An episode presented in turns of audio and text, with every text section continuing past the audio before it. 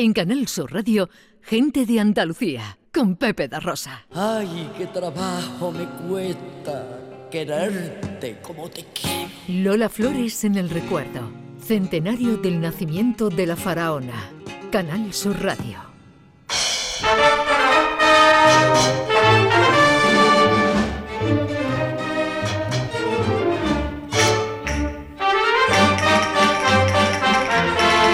6 y 32 minutos de la mañana, esto es Canal Sur Radio, esto es Gente de Andalucía desde Jerez en el día del centenario de Lola, el día en el que arranca, el día en el que nace Lola Flores para este año de Lola tan especial que nos estaba contando la alcaldesa. Se incorpora a esta mesa eh, nuestro compañero Salva Gutiérrez de aquí de Jerez, compañero de Canal Sur, que se está tragando todo el centenario. Y yo creo que es el tío que más sabe ahora mismo de Lola Flores, de Jerez y de Centenario. Hola Salva, buenos días. Hola, buenos días. Hola Marina. Qué, Hola, bien, Pepe. qué bien que te lo estás currando. Te presento a nuestra historiadora, Sandra Rodríguez. Hola, ¿qué tal? Sandra, ¿qué tal? Que mm, te estás currando bien lo del centenario, ¿no? Bueno, mira, eh, sarna con gusto no pican, la verdad. Y mm, yo había comentado estos días que, bueno, Lola me tocaba en lo personal, ¿no? Porque es de un barrio de San Miguel de donde es toda mi familia, ¿vale? Entonces yo he tenido la suerte de que eh, he estado comiendo con mis padres y entraba Lola y ese momento de saludar Lola a mi madre, pues yo decía, vaya, está entrando por aquí Lola Flores, saluda a mi madre. Claro, tu madre se levanta, Lola, ¿te acuerdas de mí? Yo soy la hija de Julia de la droguería Galván. Ah, claro que sí, no he ido yo a veces allí, mi hermana ha ido no sé cuánto, no sé qué, o sea, eran cosas muy entrañables. ¿Qué te está llamando más la atención eh, de todo lo que gira en torno al centenario de Lola Flores? Mira, a mí lo que me llama la atención son los comentarios de los vecinos, los que lo conocieron bien, ¿no? Se habla mucho de Lola, por supuesto. Tengo aquí delante este magnífico libro de Marina, la verdad. Y, y hay muchos vecinos de la zona que te dicen cosas maravillosas, ¿no? Claro, los que la vieron de verdad. El otro día le preguntaba yo a Malvido, que creo que va a llegar por aquí, y decía, pero bueno, Lola, ¿cómo bailaba? Y dice, eso tú no te lo puedes imaginar. Eso tenía que verlo, eso era una garrapata. o sea, lo- mm, y el hombre te lo cuenta pues, con toda su emoción porque realmente eh, la vio. Y mm, hay otros vecinos que te hablan también de la humanidad que tenía, ¿no? El caso de mi abuela Julia, por ejemplo, pues os comento que cuando Lola va a actuar al Villa Marta, eh, ella estaba muy nerviosa. Mi abuela planchaba en una tintorería de la familia y entonces como estaba a 50 metros del teatro, pues la vieron muy nerviosa. Ella le había planchado el traje con el que iba a actuar con Caracol y "Ah, tómate una tilita, hija, venga, siéntate aquí, tómate una tilita. Es que estoy muy nerviosa porque claro, Jerez, no sé cuánto. Y lo único que te pido es que te acuerdes de mí algún día, que me manden total, que al mes por ahí le llegó una fotografía para Julia, mi amiga, nunca olvidaré la tila. Y el otro día con mi madre, mamá, pero así, ¿eh? como te digo, vamos a ponernos a buscar esa foto porque yo la he visto y, ¿Y ha nos aparecido la pegamos. foto de la tila? De momento no, pero yo, yo sé que está en casa y la vamos a seguir buscando. Entonces lo que me llama a Pepe la atención mucho es el, el cariño que le tenía a la gente, de verdad, la, que, la gente que la, que la conoció, ¿no? Eh, porque Y decían que era muy humana. ya, Salva, también destacan, además de esa humanidad, de esa fuerza, la alegría, cuando era Lolita, porque en esa época la llamaban Lolita. Sí. Le- cuando iba por las calles de Jerez, ahí viene Lolita. Y esa alegría que iba desprendiendo, que en aquellos comienzos, en esos principios, todavía había mm, condiciones económicas complicadas, Claro. había se- no se pasaba bien, y ella iba repartiendo alegría a la gente que la rodeaba. Sí. Ese buen rollo y esa energía positiva que seguimos hablando y nos siguen diciendo que transmite todo lo de Lola Flores. Sí, y bueno, yo recuerdo por las cosas que cuenta mi madre, ¿no? Cuando era pequeña y comenzaban a hablar de esta niña va a despuntar. esta niña Se va a veía despuntar, venir. ¿no? Eh, Oye, tu niña tiene mucho arte, tu niña tráemela aquí. Ayer estuve en el, en, en el bar Las Banderillas, que fue el antiguo Pavo Real, el bar del, del El padre. padre de Lola. ¿no? Efectivamente, y bueno, allí me contaba Miguel que se hablaba mucho de eso, ¿no? De tráete a la niña, va a venir mi niña, mira cómo baila, mira cómo esto, mira cómo tal. Y realmente, Pepe, como tú decías al principio, es que esa descripción del New York Times es buenísima, ¿eh? Porque no baila, claro que bailaba, no canta, claro que cantaba, pero, pero la define muy bien, ¿eh? O sea, no baila, no canta, no se la pierdan, porque es que no se podía describir cómo ella baila, ¿no? Ni se puede describir cómo ella eh, cantaba, e incluso interpretaba, ¿eh? Porque anoche me decían mis padres, "Joder, que hemos estado viendo una película de Lola, qué buena era, cómo hacía esos diálogos súper rápidos, que hoy en día es complicado, ¿eh? O sea, Una forma de hablar. velocidad Hoy- eh, verbal y mental. Sí, Hoy, sí, sí, sí. hoy publicas un artículo, Marina, en ABC, en el que dices que Lola se quedó con las ganas de hacer un papel dramático en cine. Fue su cuenta pendiente, es una entrevista a la que te refieres que me hace el compañero Manuel Contreras y me decía, bueno, eh, ¿crees que Lola lo hizo todo? Porque hablamos efectivamente de que tenía tantísimas vertientes como eh, recitadora, intérprete, cantante, pero a Lola le, quedaba esa espinita porque ella se consideraba que podía tener mucho más eh, en, el, en, el, arte de la interpretación. Le quedaba pendiente ese gran papel dramático. Ella decía que era la Ana Mañana española. De hecho, César Lucas, el magnífico fotógrafo español responsable de aquella foto de Pepa Flores que fue portada de Interview, que está afincado en Marbella, en Málaga, em, le realizó una sección fotográfica con su hija Lolita en blanco y negro, en la que ella estaba dando esa imagen de actriz italiana dramática porque era el papel que ella quería haber hecho y el que le faltaba. La única película que hizo en ese registro, que fue la última, Los Invitados, que se rodó en Carmona, eh, basada en el libro de Alfonso Grosso del crimen de los Galindo, tenía un papel en el que hacía de capataza y donde ella estaba satisfecha porque decía, por fin no canto ni bailo y puedo demostrar que soy también actriz. Pero le faltó ese último papel y el sentirse eh, valorada en el terreno de lo dramático, porque lo primero que te llegaba de Lola, evidentemente, era esa alegría, ese buen rollo, esa simpatía, esa eh, capacidad para conectar con el público, y ella sentía que tenía mucho que dar todavía de sí. Hablabas antes de, em, del interview, de la revista Interview. En Interview protagonizó una portada, Lola Flores, que hasta en eso fue avanzada a su tiempo. Yo creo que sería la primera eh, coplera folclórica eh, con un destape. En, Fue un, en una portada de Interview. Un robado pactado, como se dice hoy en día, ¿no? Ella llegó a un acuerdo con la revista Interview y además hubo cierta polémica porque había llegado a un acuerdo para que le hicieran la fotografía, pero ella no sabía que iba a ir en portada y en portada grande. Claro, cuando Lola Flores vio aquella portada eh, no se correspondía el dinero que se había pactado con la repercusión mediática. De hecho, su hija Lolita, en, Canal Sur Televisión, el programa Andalucía Dos Voces, la pasada semana contaba aquella historia, que el enfado real de su madre fue que se sentía engañada porque no se correspondía lo que habían hablado con lo que luego apareció.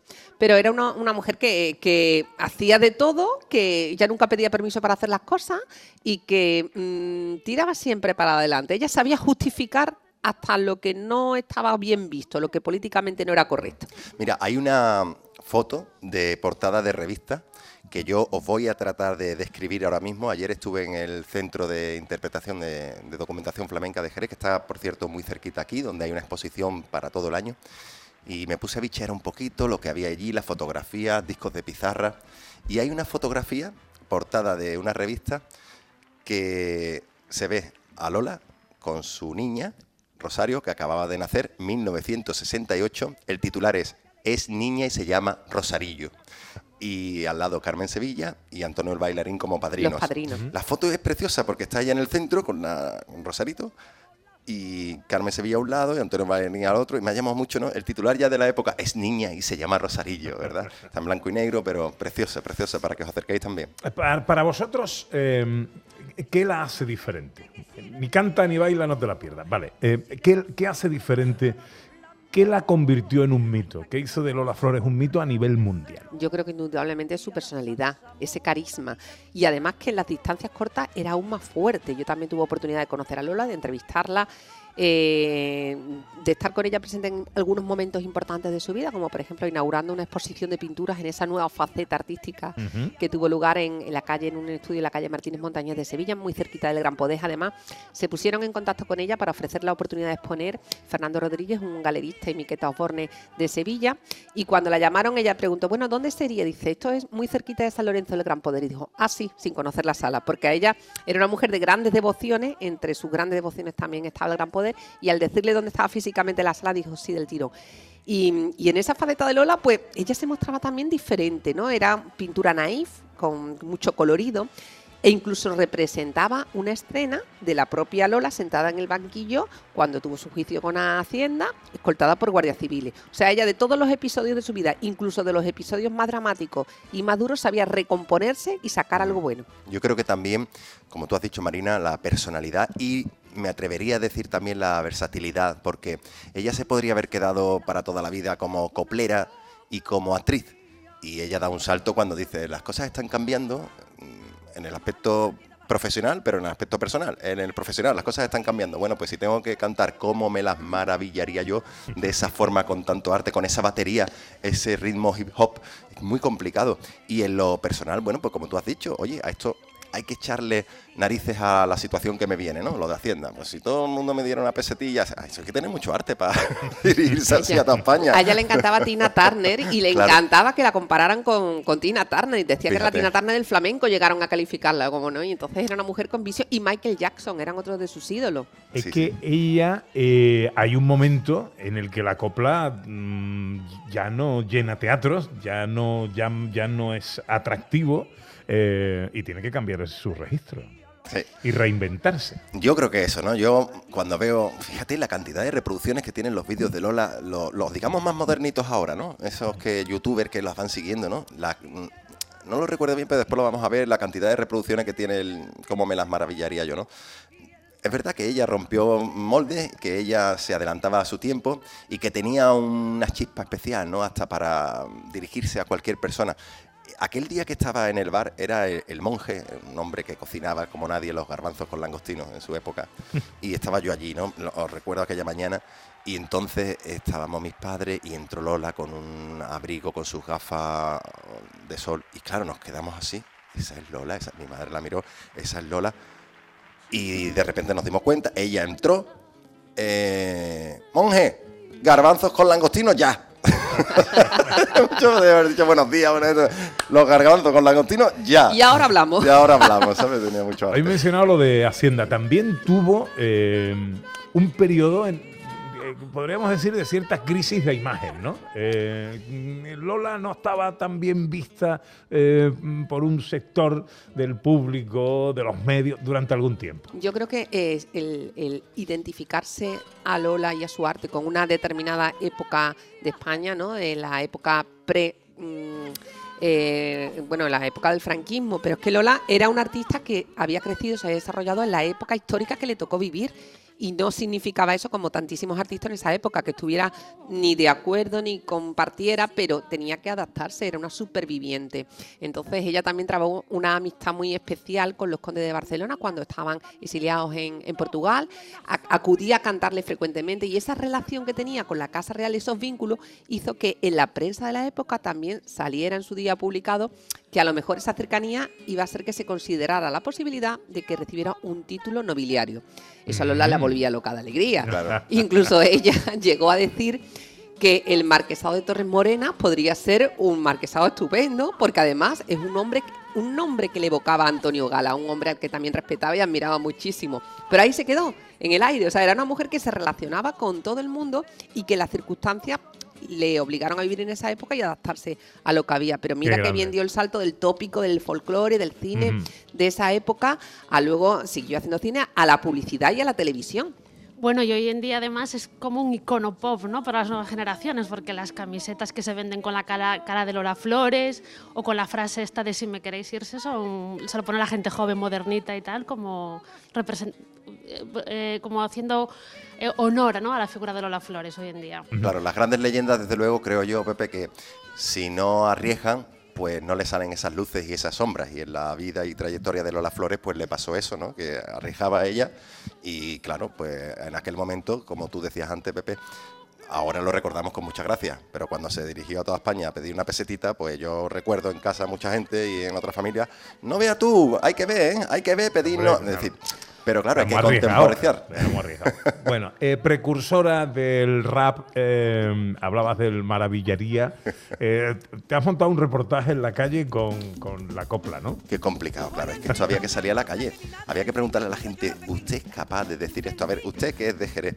Es muy, muy difícil. es muy complicado. Incluso nosotros en la redacción lo intentamos, ¿eh? a ver, haz una prueba, ver, yo te quiero Es que si yo me pongo, porque tú lo dices bien si te pones, ¿cómo me la maravillaría yo?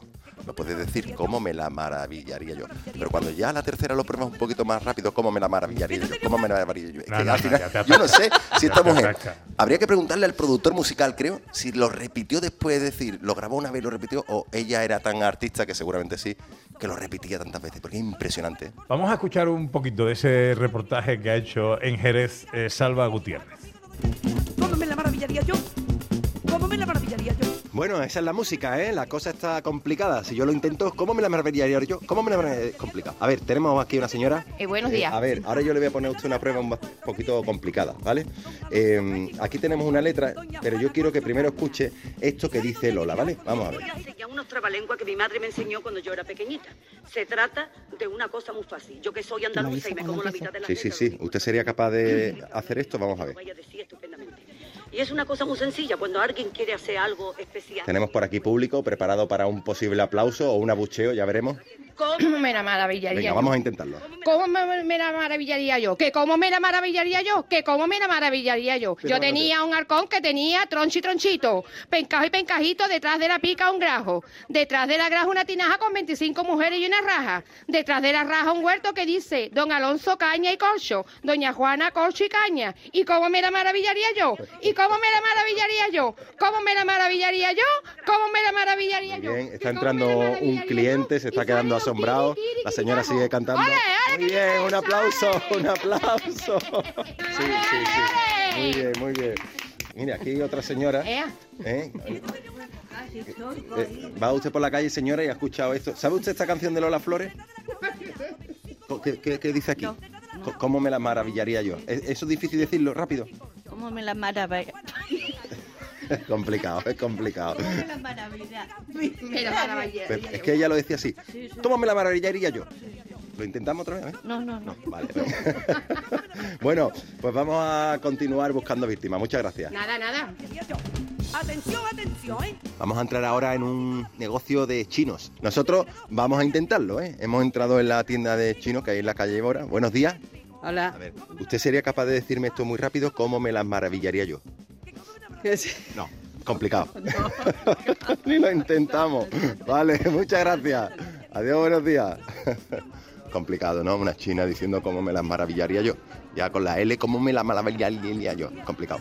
Ah, ya tuviste tu maldad ahí. Un ¿eh? poquito, un poquito. Ya tuviste Aquí tu maldad. con víctimas que están desayunando. Vamos a intentarlo. Si esto es muy sencillo, si lo decimos lento es cómo me la ma... Que no me sale, no me Venga, sale. dígalo todo lo rápido que pueda. No, no, no, no, no. A ver, ¿Cómo me la maravilla? vamos a buscar víctimas por aquí. A ver, miren. Y si decimos esto, lo voy, lo voy a hacer yo una vez. Yo tenía un arcón que tenía tronchi tronchito, pencajo y pencajito. Detrás de la pica un grajo, detrás de la graja una tinaja con 25 mujeres y una raja. Detrás de la raja un hueco que dice Don Leyendo, Alonso Caña y fácil. ¿Cómo me la Pero maravillaría? eso está ensayado, ¿eh? eso ¿Cómo está trabajado. ¿Cómo. ¿Cómo me la maravilla? Bueno, dejamos ahí a Salva en la calle con su experimento sociológico. Vamos a saludar a uno de los artistas que va a formar parte de ese espectáculo a partir de las 12. Homenaje a Lola Flores en el escenario que se ha montado, es proceso para la ocasión, en la Plaza de Belén. Fernando Soto, buenos días. Muy buenos días. ¿Cómo estás, querido? Pues mira, muy bien, muy ilusionado por el Qué centenario está, de con Lola. tu fulá puesto Sí, es que hace mucho frío. Hace frío para y la cantar. gargantita Sí. este año viene cargadito de juguete, como los Reyes Magos. Entonces, pues tengo que ir abrigadito, voy enguatado, llevo el pijama debajo, la camiseta enguatada. Mírate cómo vengo. Y estoy muy contento porque es el centenario de la gran Lola Flores, mi musa, mi artista preferido, mi maestra. Eh, Es que Lola lo era todo para mí, Pepe de mi corazón. ¿A qué hora te toca cantar? Pues sobre la una, Sobre la una. sí. Vale, vale. Bueno, a la una ya está. El día está bueno, está despejado. Está bueno, está, Está bueno. bueno. sí. Eh, ¿Cuándo? ¿Te puedo preguntar la edad? Mm, Todos están iguales conmigo. ¿Sí? Yo estoy como Lola. Yo no quiero decir la edad. Vale, Soy muy joven. no me la digas. Tengo 18 nada Pero eres, pero eres muy jovencito. ¿Cuándo entra Lola en Fernando Soto? Pues Lola entró cuando yo llegué a Madrid con 17 años. Eh, yo no conocía a Lola antes. La había visto trabajar, pero no la había conocido. Entonces la conocí con 17 años porque un amigo mío se compró en una tienda, mm, que no voy a decir nombre para no dar publicidad, eh, Coraje de Vivir. Y entonces, todas las noches cuando yo salía del café de Chinita, porque yo me llevé colocado en el café de Chinita ocho años trabajando en el tablao tan maravilloso de Madrid. Cada vez que venía a las 2 a las 3 de la mañana del café de Chinita, me ponía coraje de vivir yo y mi amigo Antonio Santiago y nos quedábamos dormiditos con Lola Flores. Y ahí fue cuando me cautivó. Me cautivó no a- cantando y bailando, me cautivó su vida personal porque es muy parecida a la mía. Pero de Fernando tenemos que decir una cosa, ¿eh? También. A ver. Que siendo muy jovencito, es un artista como la Copa de un Pino, pero que siendo muy jovencito, ahora recordamos a, que la tenemos ya por aquí, a Lucía Liaño, que es otra joven promesa que está despuntando, pero Fernando cuando era, era jovencito, nos acordamos que decíamos, ¿qué arte va a tener este chaval? eh?". Sí. ¿Eh? Acuerdo las primeras entrevistas por aquí, por Jerez, y decíamos, este chaval va a tener mucho arte y además un seguidor de Lola tremendo. Sí, porque yo de pequeño, de pequeño cantaba en un, en un cuadro que hicimos que se llamaban Los niños de la calle Nueva. Ahí está. Y ahí tendría yo 7, 8 años. Y yo ya cantaba ahí, cantaba muy malamente, porque la cosa hay que decirla, con Rosalía malamente. Entonces, pero bueno, me he forjado mm, con los años, ¿no? Y la verdad que sí, que llevas toda la razón que cantaba desde muy pequeñito. Desde pequeñito siempre pensando en Lola, ¿eh? Sí, Eso- siempre, En- siempre. aquí en Jerez se cultiva y se convive con la cultura gitana muy, muy, muy de cerca. Y Lola, sin ser gitana, tuvo ese reconocimiento, Fernando, de todos los artistas gitanos. ¿Cómo se consigue calar y llegar? Bueno, es como siempre digo, Lola Flores tuvo ese respeto con los gitanos porque nació en Jerez de la Frontera. ¿Por qué? Explico. Porque en Jerez de la Frontera no hay distinción de ser castellano o ser gitano. Aquí somos todos iguales. Eso nada más que lo da la tierra de Jerez de la Frontera. Aquí el, el castellano quiere ser gitano. Y el gitano, tú ves un castellano, tú dices, este es gitano. Y te digo yo, no, el gitano soy yo. No lo es. No tienes diferencia de quién es gitano, quién es gallo. Llevas toda la razón del mundo. ¿eh? Mira, hace unos días una buena amiga mía, gitana de Madrid, que vive aquí, le decía yo, oye, los de Lola Flores vas a venir. Dices, hombre, Lola Flores, tal, tal, tal.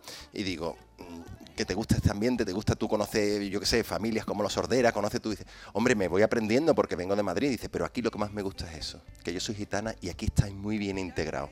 Esto en otras partes no pasa tanto. No pasa tanto. Tenemos la gracia de Dios de que aquí en Jerez estamos muy bien mirados. Yo nunca he tenido discriminación, pero ni en Jerez, ni en Sevilla, ni en Madrid, ni a donde ha ido. Sí, es más, delante mía nadie me ha señalado con el dedo. Por detrás no te puedo decir. Y si me señala, la arranco de un bocado. Oye, Fernando, yo te quiero poner en un compromiso. Tú eres capaz de decir eso de cómo me las maravillaría yo. Ay, lo voy a intentar, Marina, de mi corazón. A Pero ver. que cómo me la maravillaría yo. Pero que cómo me la maravillaría yo. Hasta ahí puedo llegar. Oye, a Pues ti un aprobado, ¿eh? Aprobado, Bastante- Todos los, eh, los artistas que participáis vais a hacer cosas del repertorio de Lola. ¿Tú qué vas a hacer? Pues mira, yo voy a, voy a hacer Limosna de Amores, que la tengo grabada en su día, la grabé hace unos pocos de, hace una década ya, con mi primo Antonio Pitingo. Hicimos Limosna de Amores a dúo.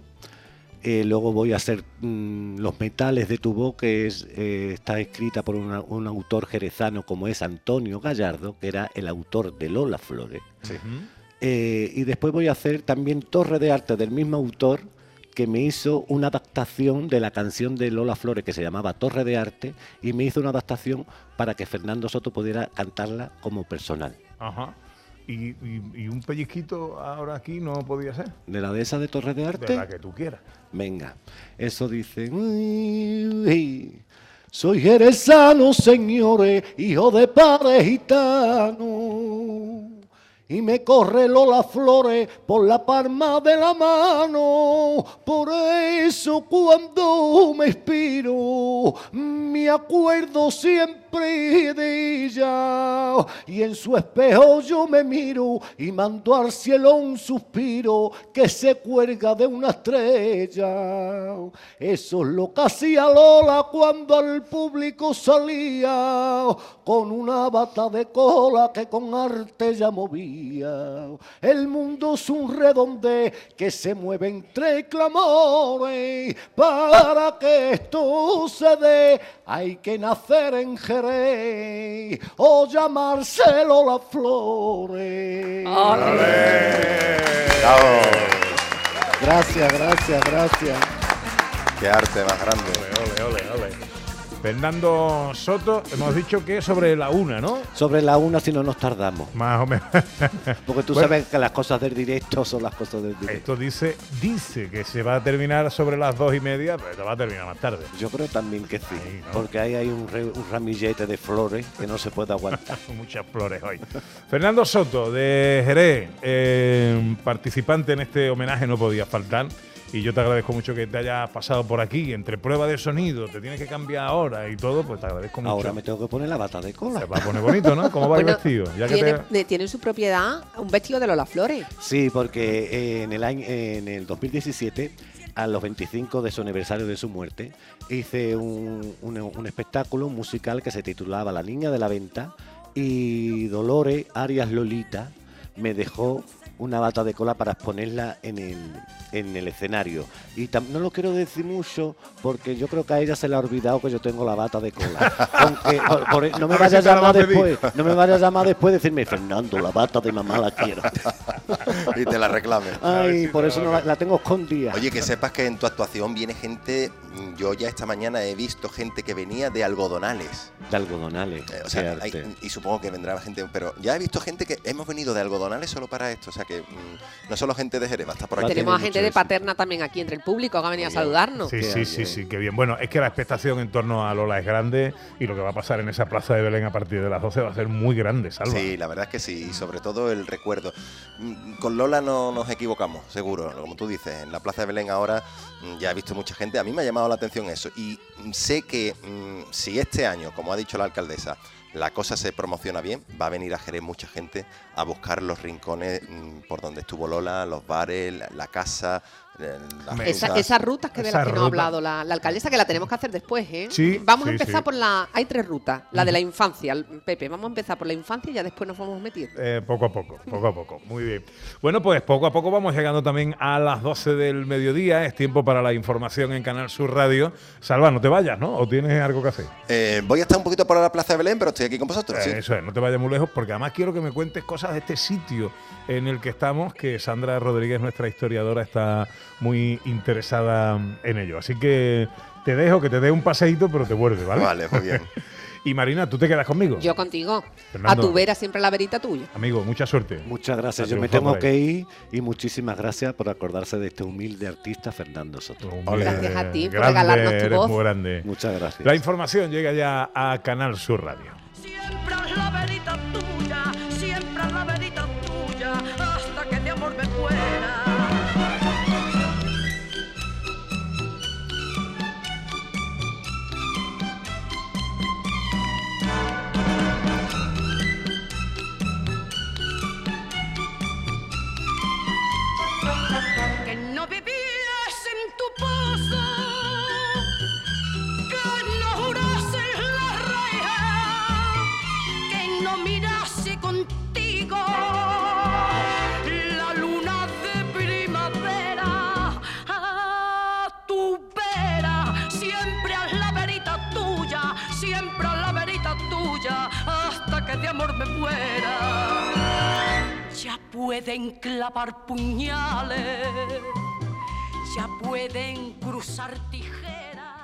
En Canal Sur Radio, gente de Andalucía con Pepe da Rosa.